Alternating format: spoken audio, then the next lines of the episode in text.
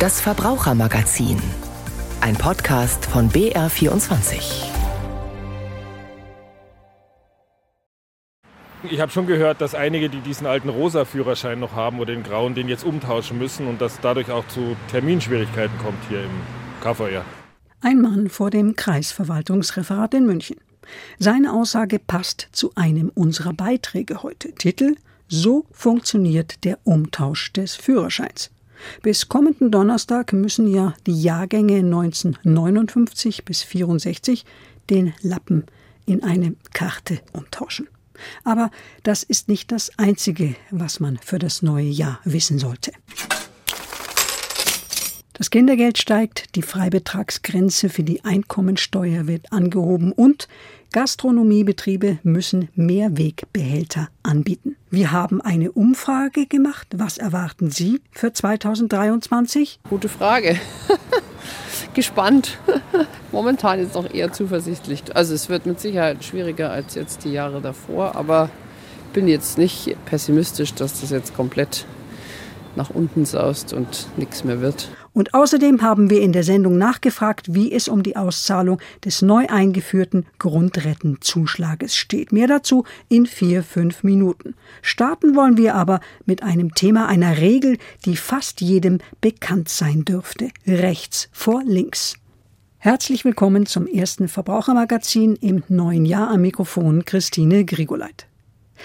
Jeder Fahrschüler lernt diese Verkehrsregel. Rechts vor links. Auf Parkplätzen allerdings, auf denen es keine extra Vorfahrtsregel gibt, gilt das Prinzip nicht. Das hat der Bundesgerichtshof entschieden. Sicherer sei es, wenn Autofahrer Rücksicht nehmen und sich untereinander auf die Vorfahrt verständigen. Ein Bericht von Klaus Hempel. Im konkreten Fall waren zwei Fahrer mit ihren Autos zusammengestoßen auf dem Parkplatz eines Baumarktes. Der Kläger kam von rechts, deshalb meinte er, er habe die Vorfahrt gehabt. Weil die gegnerische Haftpflichtversicherung ihm nicht die gesamten Kosten des Schadens erstatten wollte, verklagte er sie. Der Bundesgerichtshof hat nun entschieden, dass die im Straßenverkehr sonst übliche Vorfahrtsregel rechts vor links auf Parkplätzen grundsätzlich nicht gilt. Für die Sicherheit auf Parkplätzen sei es besser, wenn die Autofahrer aufeinander Rücksicht nehmen und sich über die Vorfahrt verständigen müssen, so die Richter. Die Rechts vor links Regel gelte auf Parkplätzen nur dann, wenn die Fahrspuren eindeutig den Charakter von Straßen hätten. Das sei zum Beispiel der Fall, wenn es sich erkennbar um eine Zu- oder Abfahrt des Parkplatzes handelt, damit der fließende Verkehr zügig abgewickelt werden kann. Ansonsten diene ein Parkplatz dem B- und Entladen, Fahrzeuge würden rangiert, es seien Leute zu Fuß unterwegs. Hier sei gegenseitige Rücksichtnahme geboten, strenge Vorfahrtsregeln seien nicht notwendig. Im konkreten Fall müssen sich die Autofahrer die Kosten der Schäden nun teilen. Klaus Hempel war das aus Karlsruhe zu diesem BGH-Urteil rechts vor längs nicht auf Parkplätzen. Ein paar hundert Euro für den bunten Bauernschrank der Großeltern, ein angemessener Betrag für die gebrauchten Skier der Kinder oder für einige gut erhaltene Schals oder Schuhe. Für private Verkäufe im Internet bestand schon immer eine Steuerpflicht, sofern sie ein bestimmtes Maß überschreiten. Seit dem neuen Jahr haben die Finanzämter die Möglichkeit, das zu überprüfen. Plattformen wie eBay oder Airbnb müssen jetzt aktivere Nutzer per Datenabgleich dem Fiskus melden. Dazu Felix Linke. Wer seine Wohnung öfter für Übernachtungen im Internet anbietet oder Mitfahrgelegenheiten, könnte demnächst Post vom Finanzamt bekommen. Das interessiert sich auch für Online-Verkäufe wie von Second-Hand-Kleidung oder gebrauchten Smartphones. Das neue Plattformensteuertransparenzgesetz verpflichtet E-Commerce-Unternehmen, den Fiskus einmal im Jahr über die Geschäfte ihrer Nutzer zu informieren. Ab 30 Einzelvorgängen oder einem Umsatz von insgesamt mehr als 2000 Euro im Jahr pro Nutzer und pro Plattform soll ein neues automatisiertes Meldesystem greifen. Wer regelmäßig mit dem Verkauf von Waren und Dienstleistungen nennenswerte Gewinne macht, muss dafür immer schon Steuern zahlen. Ohne Mithilfe der Plattformen blieben solche Geschäfte bisher häufig verborgen. Einmalige private Verkäufe von Gegenständen, die man vorher selbst benutzte, sind aber steuerfrei, wie zum Beispiel die Veräußerung eines privaten Fahrzeugs. Die Abgrenzung kann im Einzelfall aber schwierig sein, weshalb das neue Gesetz zu Unsicherheiten führt. Da ist es wohl besser, private Verkäufe über entsprechende Belege zu dokumentieren. Felix Linke war das über das neue Plattformensteuertransparenzgesetz. Bis zum Jahreswechsel hatten die Rentenkassen Zeit, um zu prüfen, wer Anspruch auf den neu eingeführten Grundrentenzuschlag hat. Die Rentenversicherer erklären, der Zeitplan sei eingehalten worden. Auch von Sozialverbänden heißt es, die Einführung laufe offenbar glatt. Nikolaus Nützel hat nachgefragt. Rund 26 Millionen Menschen erhalten Leistungen der gesetzlichen Rentenkassen. Bei allen musste geprüft werden, ob sie einen Anspruch auf den neuen Grundrentenzuschlag haben. Die Prüfung sei wie geplant Ende des vergangenen Jahres abgeschlossen gewesen, erklärt die Deutsche Rentenversicherung Bund. Die Bundesregierung war bei der Gesetzgebung von rund 1,3 Millionen Berechtigten ausgegangen. Wie viele es tatsächlich sind, lasse sich aber noch nicht ganz genau sagen, heißt es von den Rentenkassen. Auch wie viel Geld insgesamt fließt, müsse noch ausgewertet werden. Die Spanne ist auf jeden Fall breit, von einigen wenigen Euro bis zu über 400 Euro pro Monat. Theoretisch können Versicherte, die keinen Bescheid zur Grundrente bekommen haben, seit dem Jahreswechsel prüfen lassen, ob sie nicht doch einen Anspruch haben. Der Sozialverband VDK Bayern erklärt allerdings, es gebe keine Hinweise, dass in größerem Umfang Probleme bei der Umsetzung der Grundrente auftreten. Und die Rentenkassen betonen, bei weitem nicht alle, die eine niedrige Rente beziehen, haben Anspruch auf einen Zuschlag. So müssen mindestens 33 Jahre Anspruchszeiten vorliegen. Außerdem darf das eigene Einkommen und auch das eines Ehepartners bestimmte Grenzen nicht überschreiten. Die Auszahlung der Grundrente, Nikolaus Nützel hat nachgefragt, wie sie läuft.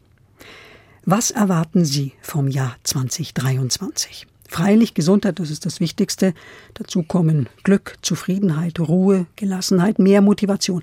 Doch was konkret sind Ihre finanziellen Erwartungen vom Jahr 2023? Mit dieser Frage und einem Mikrofon in der Hand hat sich meine Kollegin Elke Schmidhuber vor ein paar Tagen umgehört. Ich wollte fragen, weil Sie zwei kleine Kinder haben, wie Sie wirtschaftlich 2023 entgegensehen. Gute Frage. gespannt. Momentan ist es noch eher zuversichtlich. Also es wird mit Sicherheit schwieriger als jetzt die Jahre davor, aber ich bin jetzt nicht pessimistisch, dass das jetzt komplett nach unten saust und nichts mehr wird. Merken Sie irgendwas jetzt auch, was jetzt noch anders ist wie vor einem Jahr? Ist schon teurer geworden. Also gerade einkaufen, Lebensmittel und so, das merkt man schon. Also wir sparen jetzt persönlich eher so bei Sachen, wir gehen jetzt halt nicht mehr essen. Zu Hause haben wir das warme Wasser abgedreht und es klappt auch ganz gut. Von 2023 erwarte ich mir finanziell eine Verbesserung, da ich nun nach dem Studium Berufseinsteiger bin und mein eigenes Geld verdiene. 2023 beängstigt mich wirtschaftlich deswegen, weil ich ja selbstständig bin und das Gefühl habe, es könnten viele Leute auch in meinem Bereich Geld sparen und vor allem Geld sparen für Nebenkosten, die auf sie zukommen und dafür weniger für Gesundheit ausgeben und damit meinen Bereich reduziert nutzen oder in Anspruch nehmen. Was 2023 betrifft, da habe ich gemischte Gefühle. Corona ist vorbei und der Krieg wird ja sicherlich in 2023 auch aufhören. Vom Gehalt kann ich nicht viel erwarten. Der Arbeitgeber denkt gerade darüber nach, Personal abzubauen, um irgendwie die Kosten, die gestiegenen Kosten abzufangen. Als Rentner hoffe ich, dass wieder die Medizin vorhanden sein wird für uns alle und dass man nicht als 86-jähriger Rentner abgewiesen wird vom Krankenhaus, weil keine Betten frei sind. Dass sowas nicht nochmal passiert. Für mich wird sich finanziell 2023 wohl nicht ganz so viel ändern gegenüber 2022. Ich denke, die Inflation wird stabil hoch bleiben mit all ihren Folgen, was zum Beispiel Lebensmittelpreise, Gasto oder auch Energiepreise betrifft. Ich habe allerdings das Glück, dass ich in einer Branche arbeite, die zur EG Metall zählt und wir hatten einen Tarifabschluss, der jetzt doch dann für die nächsten zwei Jahre die Inflation einigermaßen ausgleichen kann. Mir macht allerdings eher Sorge, dass die Arm-Reich-Schere weiter auseinandergeht und das auch zu gesellschaftlichen Verwerfungen führen könnte. 2023, ich glaube, das wird ein Jahr der Offenbarungen finanziell, weil einfach die Inflation, die rennt davon, habe ich das Gefühl. Also ich habe wirklich schon Angst vor Heizkosten, Stromkosten, Rechnungen, die auf mich zukommen. Alles wird teurer und leider, leider Gottes, das Gehalt wird sich nicht anpassen. Also zumindest bei mir. Deswegen gehe ich davon aus, dass es eher so ein Sparjahr wird. Wie, wo sparen, ja, das sehen wir ja dann. Das wird wahrscheinlich das erste Urlaub sein. Sowieso streichen mehr oder minder und zuerst mal schauen einfach, was die Rechnungen bringen. Da schwingen wohl eher schlechte Erwartungen mit, wie Elke Schmidhuber am Ende der Umfrage erfahren hat. Und was sind nun die wichtigsten Änderungen für Verbraucherinnen und Verbraucher im neuen Jahr? Hanna Heim hat einige zusammengestellt. Beim Geld zum Beispiel. Das Bürgergeld ist endlich da und löst Hartz IV ab. Die Freibetragsgrenze für die Einkommenssteuer wurde um 560 Euro auf 10.908 Euro angehoben. Außerdem steigt das Kindergeld auf 250 Euro pro Kind und in diesem Jahr steigen die Freibeträge für die Abgeltungssteuer, früher Kapitalertragssteuer.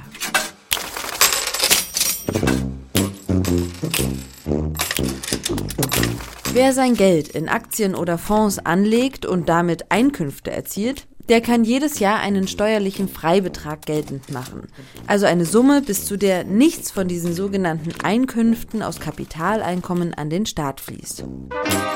Das heißt, Zinserträge, Dividendenerträge oder Gewinne aus Aktienverkäufen waren bislang bis zum 801. Euro steuerfrei. Für gemeinsam veranlagte Paare waren es 1602 Euro. Diese krummen Zahlen wurden jetzt angehoben auf 1000 bzw. 2000 steuerfreie Euro. Was erstmal gut klingt, hat in den Augen von Heribert Anzinger, Professor für Steuerrecht an der Universität Ulm, allerdings keinen großen Mehrwert für den einzelnen Sparer. Wenn wir jetzt überlegen, wie viel bringt das? Das sind 199 Euro mehr, davon 25 Prozent. Also wer es ausschöpft, hat dann 50 Euro im Jahr mehr in der Tasche. Das ist eine Aufrundung eigentlich, die man da macht in meinen Augen die letztendlich auch für eine Vereinfachung sorgen soll an der Stelle. Die Höhe der Abgeltungssteuer selbst bleibt allerdings gleich. Sie liegt pauschal bei 25 Prozent und wird direkt von dem jeweiligen Geldinstitut ans zuständige Finanzamt abgeführt. Damit ist für dieses Geld die Steuerpflicht abgegolten. Im Frühjahr können Immobilienbesitzer mit einem neuen Finanzierungsförderkonzept rechnen, welches das Bundesbauministerium dann vorlegen will. Wie es aussieht, dürften vor allem dann Gelder beantragt werden können, wenn Altbauten saniert und fossile Energieträger abgeschafft werden. Und aus Verbrauchersicht gibt es auch Änderungen. Das Lieferkettengesetz tritt in Kraft, die staatliche Tierhaltungskennzeichnung auf frisches Schweinefleisch kommt, das 49-Euro-Ticket ist für das Frühjahr geplant und Gastronomiebetriebe, die ihr Essen auch zum Mitnehmen anbieten, müssen Mehrwegbehälter als Alternative zu Plastik oder Alufolie anbieten. Na dann, guten Appetit und ein frohes Neues. Bleiben wir noch bei den Änderungen und schauen wir uns genauer an, was sich bei der Einkommensteuer ändert. Meine Kollegin Anja Keber hat uns dazu etwas mitgebracht. Stichwort Inflationsausgleichsgesetz. Ja, also dieses Gesetz, das wurde ja im November 2022 ins Leben gerufen und ist dann am 1. Januar auch in Kraft getreten. Schauen wir uns mal den Hintergrund an. Die Preise sind gestiegen und gestiegen und die Verbraucherinnen und Verbraucher, die mussten immer tiefer in ihre immer leerer werdenden Taschen greifen. Deshalb hat die Bundesregierung dann beschlossen, ungewollte steuerliche Belastungen bei den Steuerzahlenden abzuwenden. Und das bedeutet jetzt für 48 Millionen Steuerpflichtige, dass die Besteuerung an die Inflation angepasst wurde. Und was heißt das jetzt ganz konkret für die Steuerzahlerinnen und Steuerzahler? Bleibt mehr Geld übrig? Ja, zunächst wurde der für den Einkommensteuertarif relevante Grundfreibetrag wie eben jedes Jahr angepasst. Und das haben wir ja auch gerade eben kurz im Beitrag gehört. Da sprechen wir jetzt von dem Freibetrag, der das verfassungsrechtliche Existenzminimum garantieren muss und bis zu dem eben keine Einkommensteuer erhoben wird. Dieser Freibetrag, der wurde um 561 Euro auf 10.908 Euro erhöht. Und das heißt dann auch für viele Menschen mit geringem Einkommen, also insbesondere auch für Rentenbezieher, sie müssen keine Steuererklärung machen. Das erspart dann schon einmal Mühen und Arbeit, weil eben bei dieser Gruppe, die eben ihr Einkommen unter dem Grundfreibetrag haben, die Pflicht zur Abgabe einer Steuererklärung entfällt. Das ist aber noch nicht alles, oder? Nein, das ist noch nicht alles. Ein paar Zahlen habe ich noch. Es wurde der Eingangssteuersatz auf Einkommen von 14.926 Euro bis zu 15.786 Euro ausgeweitet und der Spitzensteuersatz von 42 Prozent von 58.597 Euro auf Einkommen ab 62.810 Euro verschoben. Für Familien mit Kindern gibt es auch noch Entlastungen. Und auch das wurde soeben kurz im Beitrag zu den Änderungen 2023 angeschnitten. Aber ich sage es jetzt noch mal ein bisschen ausführlicher. Um Familien vor den schleichenden Steuererhöhungen zu schützen, wurde das Kindergeld mit Jahresbeginn einheitlich auf 250 Euro pro Kind erhöht, unabhängig davon, ob es sich um das erste oder vierte Kind in einer Familie handelt. Dazu können wir uns auch die Mehrausgaben anschauen, die den Bund dadurch entstehen und die liegen bei etwa 27 Millionen jährlich. Anja Keber war das mit den Verbrauchernachrichten und weil es das erste Verbrauchermagazin in diesem Jahr ist, bleiben wir auch weiterhin bei den Änderungen und Neuerungen, die 2023 anstehen. Betroffen sind nun alle, die einen Lappen haben. Und damit stehen wir, wie am Anfang der Sendung, auch am Ende sozusagen wieder vor dem Kreisverwaltungsreferat. Also nur eine Frage, ich muss rein. okay, wie haben Sie erfahren, dass Sie umtauschen müssen? Schon lange, irgendwann in der Zeitung habe ich es mal gelesen. Okay, und ist es kompliziert oder einfach? Wenn man alle Unterlagen beisammen hat, ist es einfach. Okay, dann viel Erfolg beim Termin. Danke. Tja, nach und nach müssen Führerscheinbesitzer ihr altes Dokument umtauschen. Jetzt sind die Jahrgänge 1959 bis 1964 dran. Frist ist der 19. Januar 2023, also kommenden Donnerstag.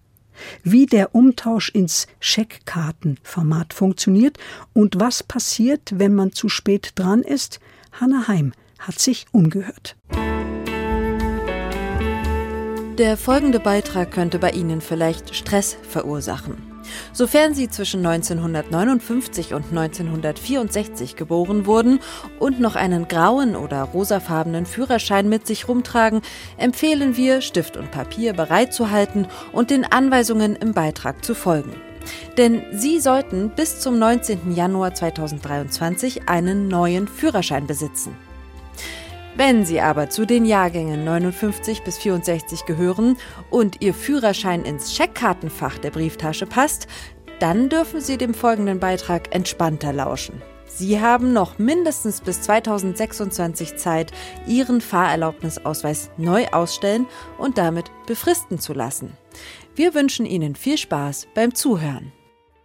Die Idee, die da vor einigen Jahren entwickelt wurde, klingt zunächst mal recht simpel. Einheitliche und befristete Führerscheine soll es geben, und zwar in ganz Europa.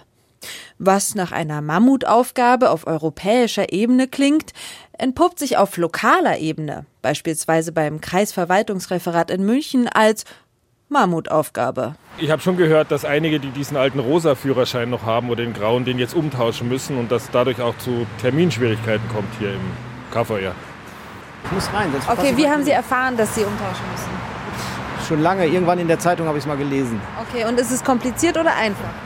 Ähm, wenn man alle ähm, Unterlagen beisammen hat, ist es einfach. Okay, dann viel Erfolg beim Termin. Danke. Was dieser eilige Herr meint, es kann tatsächlich eine Weile dauern, bis alle notwendigen Unterlagen beisammen sind.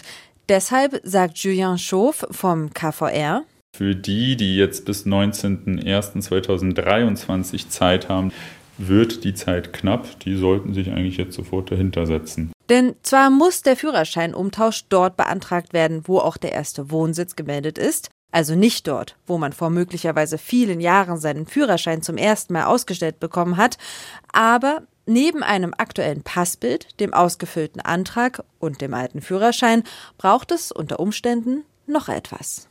Es ist kein kleiner Antrag, also man muss schon einiges ausfüllen, man muss auch Unterlagen hinzufügen. Da geht es jetzt sehr ins Detail. Man braucht zum Beispiel eine Karteikartenabschrift aus dem ehemaligen Wohnsitz, das dann beantragt werden muss bei der äh, Gemeinde, wo man damals seinen Führerschein her hatte. Es steckt schon ein Prozess dahinter. Deswegen brauchen wir manchmal bis zu acht Wochen Zeit, wenn die Sachen halt nicht komplett vollständig sind. Weil wir sicher gehen wollen, dass die Leute nicht mit zwei verschiedenen Führerscheinarten zum Beispiel unterwegs sind. Die Kosten für einen neuen Führerschein betragen etwa 25 Euro. Das kann sich aber von Gemeinde zu Gemeinde etwas unterscheiden.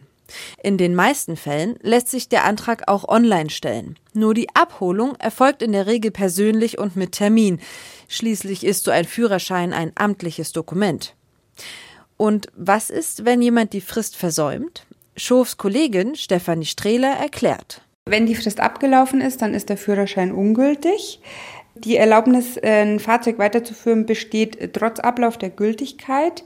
Aber man hat natürlich grundsätzlich immer die Pflicht, einen gültigen Führerschein zu haben. Und äh, wenn man die Frist versäumt, dann kann die Polizei schon ein Verwarngeld erheben. Im Ausland gelten andere Richtlinien und da kann es natürlich schon sein, dass ein Bußgeld droht und man mit einer empfindlichen Strafe rechnen muss. Im nächsten Jahr, also bis spätestens Januar 2024, sind dann übrigens alle mit dem Umtausch dran, die zwischen 1965 und 1970 geboren wurden. Im Jahr darauf ist dann die nächste Altersklasse dran, die ab 1971 Geborenen. Wer den Führerschein nach 1999 ausgestellt bekommen hat, besitzt schon einen Führerschein im Scheckkartenformat. Viele davon müssen auch umgetauscht werden, und zwar frühestens 2026, spätestens 2033. Wann genau, das hängt dann nicht mehr vom Alter, sondern vom Ausstellungsdatum des Führerscheins ab. Aber alle Führerscheine, die ab 2013 ausgestellt wurden, entsprechen schon der EU-Richtlinie, erklärt Stefanie Strehler vom KVR. Also es müssen nicht alle Führerscheinbesitzer ihren Führerschein umtauschen. Es gibt bestimmte Personengruppen und zwar alle, die einen Führerschein haben, der vor dem 18. Januar 2013 ausgestellt worden ist. Wer jetzt denkt, dann tausche ich einfach so früh wie möglich um, dem sei gesagt, das wird bei den Behörden nicht so gerne gesehen, denn die haben ja so schon alle Hände voll zu tun. Fakt ist, bis 2033 sollten alle einen neuen Führerschein bei sich haben. Beim Bundesverkehrsministerium gibt es zum Thema online noch einen ausführlichen Fragen- und Antwortkatalog. Da gibt es dann auch eine sehr anschauliche Grafik. Hanne Heim zum Umtausch des alten Führerscheins. Und damit geht das Verbrauchermagazin zu Ende. Im Studio war Christine Grigoleit.